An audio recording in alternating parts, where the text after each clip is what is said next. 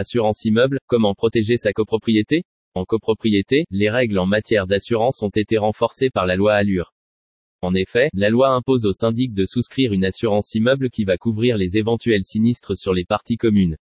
Quels sont les risques couverts? En quoi consiste le contrat d'assurance de multirisque immeuble? Assurance immeuble de la copropriété, ce que dit la loi. L'article L'article 18 de la loi de 1965 précise que le syndic est chargé de soumettre au vote de l'Assemblée générale, à la majorité de l'article 24, majorité simple, la décision de souscrire un contrat d'assurance immeuble. Ce contrat doit garantir le syndicat des copropriétaires contre les risques de responsabilité civile. Toutefois, il est prévu qu'en cas de refus de l'Assemblée générale, le syndic contracte alors l'assurance pour le compte du syndicat des copropriétaires. On fait alors référence à l'article L112.1 du Code des assurances. Toutefois, l'article 9.1 de la loi du 10 juillet 1965 issue de la loi Allure est venu préciser que, chaque copropriétaire est tenu de s'assurer contre les risques de responsabilité civile dont il doit répondre en sa qualité soit de copropriétaire occupant, soit de copropriétaire non occupant, PNO. De même, chaque syndicat de copropriétaires est tenu de s'assurer contre les risques de responsabilité civile dont il doit répondre. C'est l'assurance multirisque immeuble de la copropriété qui va garantir la responsabilité civile du syndicat. À noter, l'ordonnance 2019-1101 du 30 octobre 2019 a créé un nouvel article 21.4 dans la loi du 10 juillet 1965 fixant le statut de la copropriété. Le syndicat des copropriétaires souscrit, pour chacun des membres du conseil syndical, une assurance de responsabilité civile. Signalons toutefois que dans l'exécution de son mandat, le syndic doit vérifier l'assurance du syndicat. Quels sont les risques couverts par l'assurance immeuble? L'immeuble en copropriété doit être couvert pour des sinistres liés à un incendie, la foudre, une explosion ou un dégât des eaux. Y compris les catastrophes naturelles, inondations, tremblements de terre, avalanches, catastrophes technologiques et actes de terrorisme. Ainsi, les dommages matériels intervenus dans ce type d'événement sont obligatoirement couverts par l'ensemble des contrats d'assurance de biens.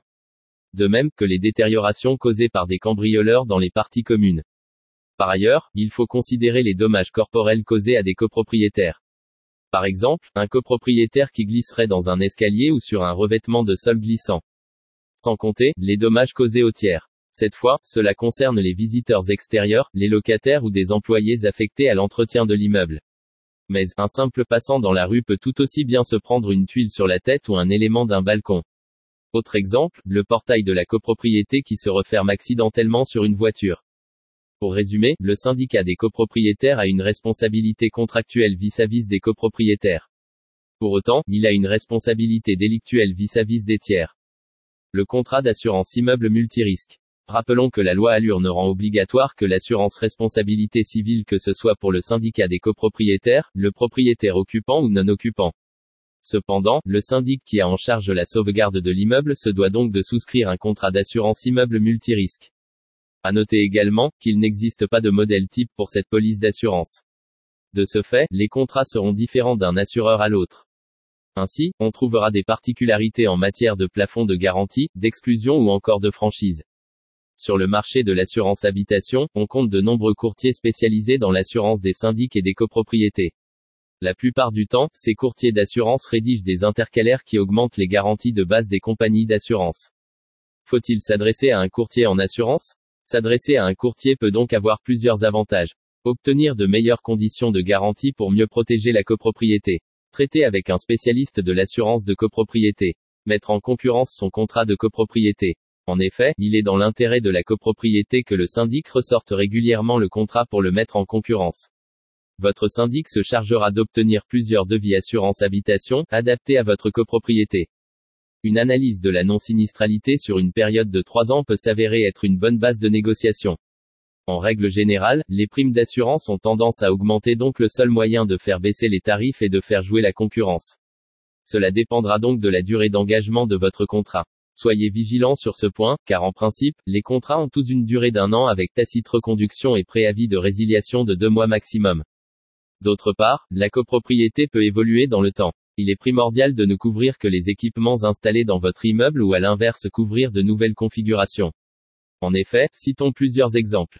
Des lots ont pu changer d'affectation ou d'activité commerciale ou associative pour majorer la prime, voire conduire à la résiliation du contrat, lieu de culte par exemple pour certaines compagnies. Des combles sont aménagés. Sont aménagés, achat d'un lot privatif par un syndicat de copropriétaires. Travaux d'amélioration créant des équipements supplémentaires. Surélévation de bâtiments. Installation d'un espace de jeu. Ainsi, toutes les modifications intervenues au fil du temps doivent être portées à la connaissance de l'assureur. Ainsi, il procédera à une actualisation de la police d'assurance immeuble. Faut-il souscrire une protection juridique? Cela peut s'avérer très utile si la copropriété se voit assignée pour de multiples raisons, par une copropriété voisine, un copropriétaire, un locataire.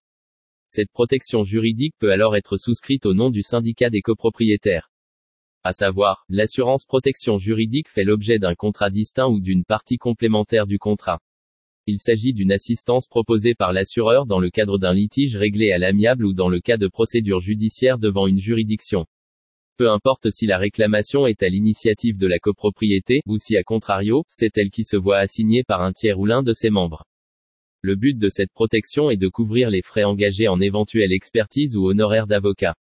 Elle peut aussi intervenir pour défendre la copropriété auprès des tribunaux. Cette situation peut se produire si la copropriété est mise en cause pénalement ou civilement en dehors du cadre prévu par la garantie responsabilité civile. Notons toutefois que ce type de garantie va varier en fonction de l'assureur et de la formule choisie. Il faut donc être vigilant sur le montant du plafond financier de garantie. Celui-ci dépendra du type de sinistre. Il pourra aussi évoluer dans le temps.